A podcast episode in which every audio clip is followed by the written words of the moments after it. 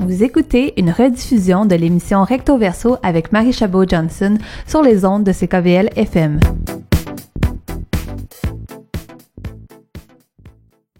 Donc, encore une fois, l'émission, on accueille un nouveau collaborateur. Euh, cette fois-ci, ça va être un collaborateur qui va des fois nous parler peut-être de sujets un peu plus personnels. Euh, justement, donc euh, j'accueille un peu Hicham en studio qui vient me parler cette fois-ci d'un sujet qui est propre à lui, mais aussi à beaucoup de personnes qui émigrent au Québec, au Canada, en fait, quand ils retournent dans leur pays d'origine, que ce soit de façon temporaire ou de façon permanente. Donc, tout d'abord, ben, bonjour Hicham. J'espère que ça va bien aujourd'hui. Ça va très bien, merci. Et toi? ouais. Et juste un peu pour euh, nous donner un, comme juste un, aperçu de, de c'est quoi ton parcours à toi avant qu'on puisse commencer à parler un peu de, de qu'est-ce que tu as vu à travers tout ça. Euh, juste nous donner un petit aperçu pour les auditeurs et auditrices qui ne te connaîtraient pas. Oui, donc je m'appelle Hicham, j'ai 25 ans. Euh, ça va faire bientôt un peu plus de 4 ans que je vis au Québec, à Montréal. Et euh, j'ai grandi toute mon enfance euh, en République démocratique du Congo, à Kinshasa. Euh, et ensuite, je suis allé au Liban, de là où mes parents sont originaires et donc de là où je viens, euh, pour euh, faire mes années d'études, mes premières années d'études universitaires. Puis je suis arrivé à Montréal pour faire une maîtrise en études internationales à l'UDM et ça va faire un peu plus de deux ans maintenant que je travaille dans un organisme communautaire. Et euh, justement, tu as dit euh, d'où tu viens, entre guillemets, mais d'après toi, c'est où est chez toi en tant que tel? Ben, ça, c'est une question que je me pose tous les jours. Euh, ouais, chez moi, mais ben, c'est une question que qui revient souvent, mais je dirais que dans mon enfance, depuis tout petit, euh, je sais que je viens du Liban. Mes parents viennent du Liban. Euh, on m'a parlé souvent du Liban. J'ai, euh, on a insisté pour que je puisse apprendre à parler l'arabe. Donc, on a créé cet attachement-là vis-à-vis du Liban, mais il y a aussi cet attachement que j'ai créé de par mon enfance pour le Congo. Et aujourd'hui, quand je parle du Congo, ben, c'est aussi chez moi. Euh, donc, d'où je viens, c'est, je dirais, là où est ma famille euh, d'où je viens, c'est là où est euh, ma terre d'origine et celle de mes parents. Euh, là où je viens, c'est aussi là où je construis quelque chose puis je laisse une trace un héritage, même si je ne vis plus là-bas après. donc, je dirais pas que j'ai un chez moi, j'ai des chez moi avec des souvenirs dans chacune de ces places-là. Et là, maintenant, euh, chez toi, au moins, genre temporairement, c'est ici, c'est à Montréal. Et euh, il y a quelques temps, es retourné voir ta famille au Congo, puis c'est un peu de ça que tu voulais nous parler, comme ça, ça fait surgir plein de réflexions en toi. Donc, euh, je te laisse aller un peu, juste parler, puis quand, quand je voudrais intervenir, ben, j'interviendrai, ou quelque chose dans le genre. Ouais. Mais euh, pourquoi je voulais te parler de ce sujet-là? Parce que je me suis rendu compte après, euh, ça devait faire entre deux ans et demi et trois ans, je pense que que j'étais plus rentré au Congo et euh, mes parents étaient là-bas. On s'était revus entre temps, mais c'est quand même l'endroit où pendant longtemps je les voyais tout le temps. Euh, et je t'avouerais que de revenir dans un endroit après tant d'années ou après une période assez longue, euh, tu te rends compte que l'endroit où tu es influe beaucoup, influence beaucoup euh, tes habitudes, celles que tu développes, celles que tu crées, celles que tu perds aussi. Et euh, je me suis rendu compte en rentrant là-bas que ben indirectement, je m'étais habitué à un nouveau mode de vie euh, au Québec, en Amérique du Nord. Euh, mon accent avait changé. Quand je parlais avec certaines personnes, des fois, ils n'hésitaient pas à me le dire. D'ailleurs, ça y est, tu commences à avoir un accent québécois. Euh, les, les, habitudes que j'ai créées au Québec sont pas les mêmes euh, que, que je pouvais avoir là-bas. Euh, Ici, de part, ça a été mes premières euh, expériences professionnelles entre guillemets, et donc euh, ça m'a développé des nouveaux champs d'intérêt, et tout cet intérêt que euh, que j'ai autant que ce soit pour l'actualité ou pour la politique. c'est pas nécessairement des choses que que je voyais beaucoup là-bas ou que j'entendais beaucoup.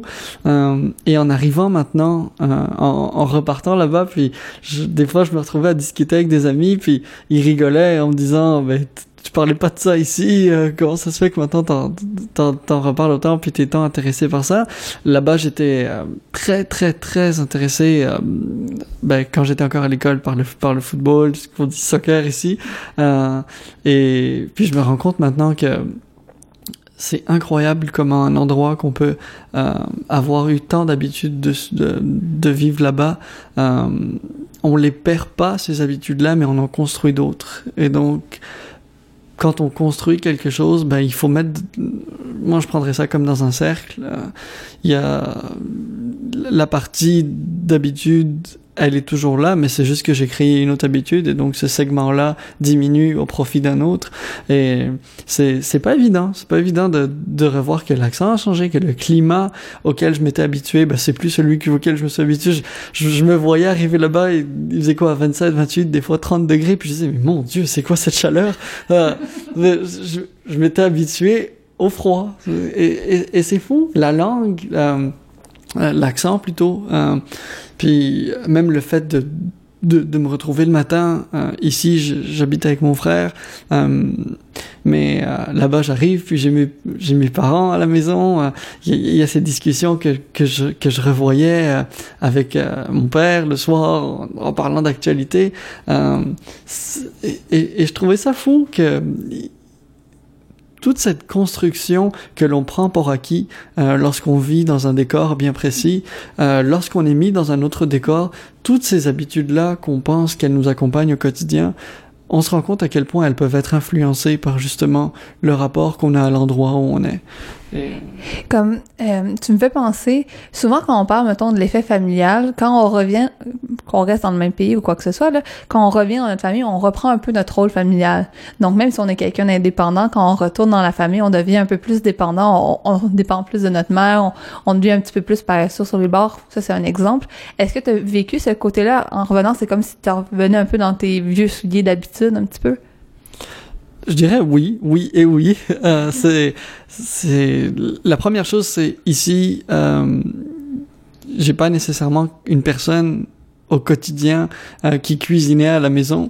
Euh, là-bas, euh, ben ma, ma, mère est passionnée de cuisine, ma mère adore cuisiner et euh, donc, on, on, se retrouvait, on savait qu'on allait rentrer à la maison et qu'il y avait quelque chose à manger. Euh, il y avait quoi d'autre euh, Mes habitudes aussi. Euh, ici, euh, je sais qu'il y a tout, tout ce côté où je vais aller travailler, puis ensuite, euh, je vais m'impliquer, puis ensuite, je vais essayer de rencontrer des amis.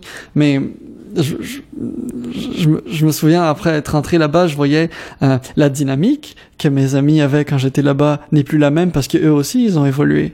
Puis c'est incroyable de garder ces souvenirs de personnes et lorsqu'on revient quelques quelques temps plus tard de voir que ben non les personnes qu'on a laissées elles aussi ont pris leur développement. Et elles aussi ont développé de nouvelles choses et ont développé de nouvelles habitudes peut-être. Et euh, et, et, je me souviens, euh, ces personnes que je voyais sortir tard le soir, où on pouvait avoir des, des moments, me disaient, ben non, moi je dois dormir, je me lève tôt demain matin. Et, et, je disais, mon Dieu, moi je suis en vacances ici, puis eux vivent, pour eux, c'est leur quotidien.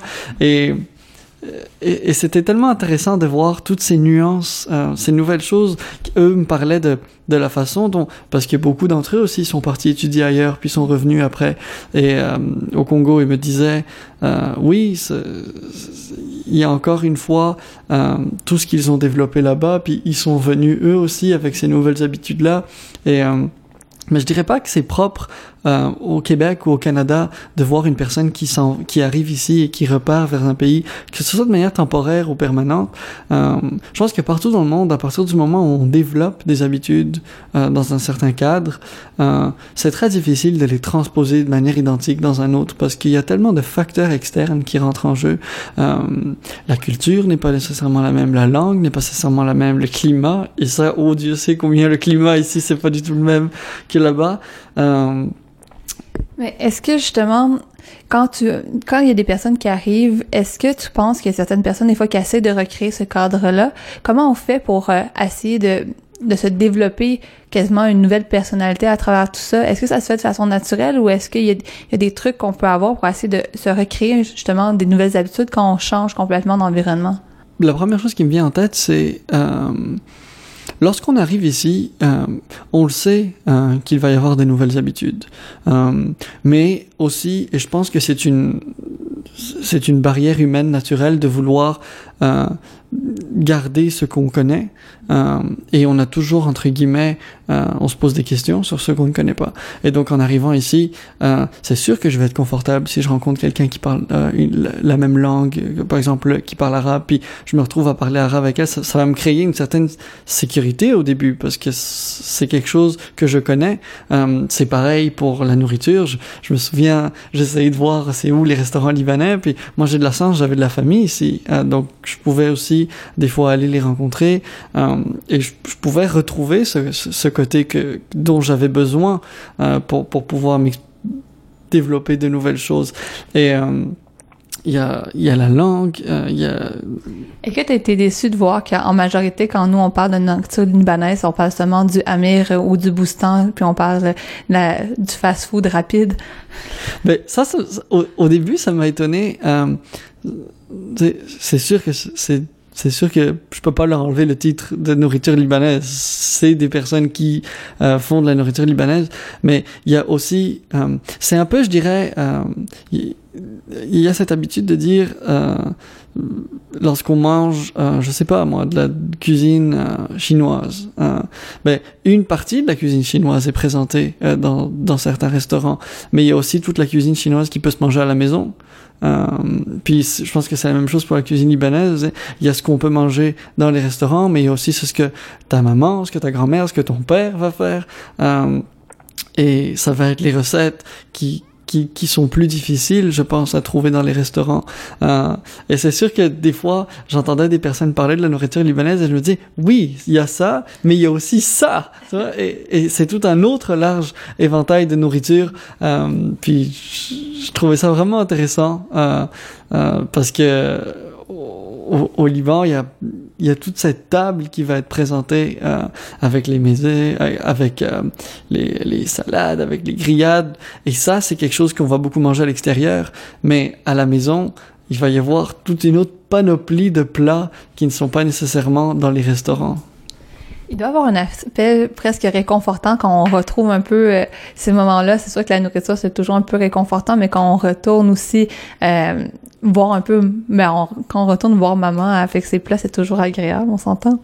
Euh, Est-ce que mettons pour les personnes qui justement s'apprêtent des fois à faire un retour, euh, que ça soit temporaire ou, ou de façon permanente, surtout temporaire en fait, je penserais, euh, est-ce que tu aurais comme des, des conseils ou de d'état d'esprit dans lequel il faut se mettre quand on retourne un peu euh, pour pouvoir un peu éviter des fois le choc qui pourrait avoir un espèce de mini choc culturel ou un choc du retour. C'est sûr que en, repartant là-bas après avoir vécu quelque chose dans un pays, il y a c'est pas de dire que l'un est meilleur que l'autre, c'est juste de se dire on, a, on s'est habitué à quelque chose ici qu'on ne va pas nécessairement retrouver dans son entièreté là-bas. Et c'est pareil quand on revient de là-bas ici. Euh, moi, je revenais ici, euh, quand je suis revenu ici après le voyage là-bas, je m'étais réhabitué à, tellement de choses là-bas. Et je me levais le matin, je disais, oh, j'ai pas ça ce matin, c'est, c'est, je mangeais ça, puis là, je peux pas le, je peux pas le faire de la même façon. Euh, et, et donc, je pense que c'est de se mettre dans la tête euh, de, que en allant quelque part, euh, c'est aussi euh, accepter quelque chose d'autre. Et euh, souvent aussi, ce qui peut se faire, je pense, lorsqu'on voyage d'un pays à l'autre, c'est de comparer. Euh, et comparer, je sais pas si c'est toujours la bonne chose à faire. Euh, euh, on peut voir les nuances, on peut voir les différences, mais je pense qu'on aurait à gagner à les accepter dans leur de dire ben oui, il y a des différences, puis oui, je vais essayer de comprendre c'est quoi cette différence, mais je vais pas m'en plaindre de cette différence là. Okay. Et euh, ben, peut-être un peu pour conclure, est-ce que euh, de retourner, ça t'a fait voir peut-être des, des, des, petits trucs, des redécouvertes que tu vas essayer de ramener justement dans, dans ton nouveau cadre euh, québécois ici? Peut-être le soleil, ça c'est le premier truc que je ramènerais. Euh... Ça tombe bien, on est l'été, ou en tout cas, on, on essaie de s'en aller vers l'été, on est positif. Mais moi, il y a, y a une chose que j'adore euh, dans cette autre partie du monde, euh, puis c'est euh, la résilience des gens, puis c'est la, la joie des gens. Euh, je dis pas que les gens sont pas contents ici, ils le sont, mais euh, mais ici j'ai souvent l'impression qu'on est dans cette planification constante. On est toujours en train de voir comment on va faire après, comment on va mieux faire ou comment on va construire ça. Tandis que là-bas, euh, on n'a pas toujours le temps de penser à qu'est-ce qu'on va faire demain. Et donc c'est de c'est tellement vivre ce moment présent euh, comme il est, comme il, comme il est devant nous, c'est de l'accepter et d'en profiter. Ça, c'est quelque chose, à chaque fois que j'entre là-bas, je me dis, mon Dieu, c'est tellement beau, cette chose-là. Euh, et euh, je, je, des fois, quand je vois toute cette organisation, je me dis, oui, elle est belle, cette organisation. Puis je pense que c'est une chose essentielle, mais c'est aussi de... Euh, cette planification, plutôt, c'est aussi de peut-être laisser un peu euh, les choses aller dans une moindre mesure, euh, pas dans pas dans les choses euh, importantes, mais j'ai l'impression qu'il y, a un, il y a un stress au quotidien qui peut être très fort ici, qu'on devrait peut-être apprendre à mieux comme laisser aller et non pas être constamment dans le. Je te donne un exemple, la façon dont on mange. Ici, je peux pas généraliser, mais, je vois qu'il y a beaucoup de gens ici qui, tu vas manger devant ton ordinateur, tu vas manger devant ta télé, tu, vas être extrêmement productif. il faut aller vite, il faut que ça aille vite pour faire le plus de choses possible. Mais c'est aussi de se dire non. Je peux prendre comme 15, 20 minutes, 30 minutes où je vais mettre moi et mon sandwich, puis je vais manger tranquillement et je vais me créer une certaine, je vais me créer un calme en, en faisant ça. Et euh, c'est comme euh, une certaine. Euh, T'es revenu avec une certaine sérendipité, comme on pourrait dire, une méditation, ou presque. Parce que finalement, ces, ces côtés-là, on, est toujours en train d'en parler. Donc, finalement, on doit apprécier le moment présent, peu importe qu'est-ce qu'il est. Donc, prendre le temps de manger ton sandwich, prendre le temps de lire ton livre et tout ça. Et c'est quelque chose que je dois avouer qui de façon très personnelle, je dois apprendre à faire. Donc, peut-être que tu as visé juste à travers tout ça. Là. Mais bon, après, euh, c'est c'est des choses, je pense, qu'on vit en fonction de ce que l'on voit.